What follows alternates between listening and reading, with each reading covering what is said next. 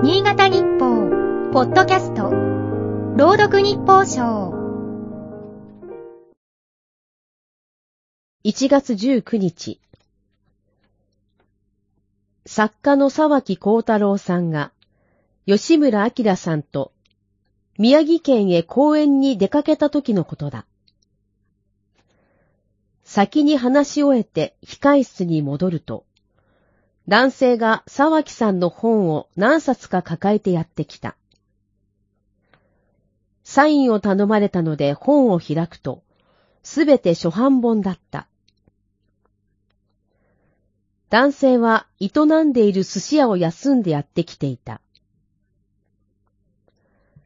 講演会後の懇親会で、沢木さんから男性の話を聞くと、吉村さんは言った。すぐにその店にいらっしゃい。そういう読者こそ大事にしなくてはなりませんからね。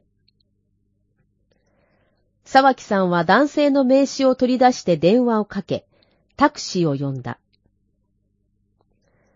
男性の店で料理と酒に舌鼓を打ち、その後も行き来しているという。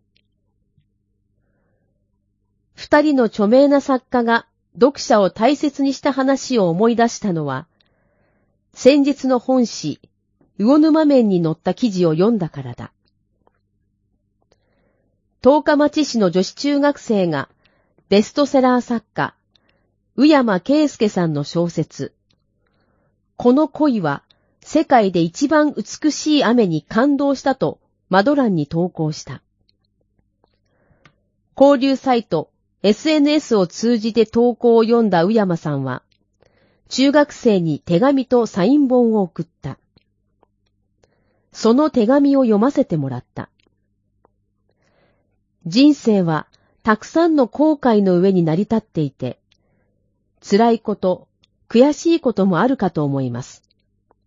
でも、青春時代に感じたそれらの思いは、心に雨のように降り、いつかきっと素敵な花を咲かせてくれるはずです。原稿用紙に柔らかな文字が綴られていた。冒頭の話は沢木さんのエッセイ、縁というものから引用した。これも縁かもしれない。宇山さんがいつか本県を訪れ、講演してくれたら嬉しい。今日の日報賞は FM ニーツ、桐生純子が朗読しました。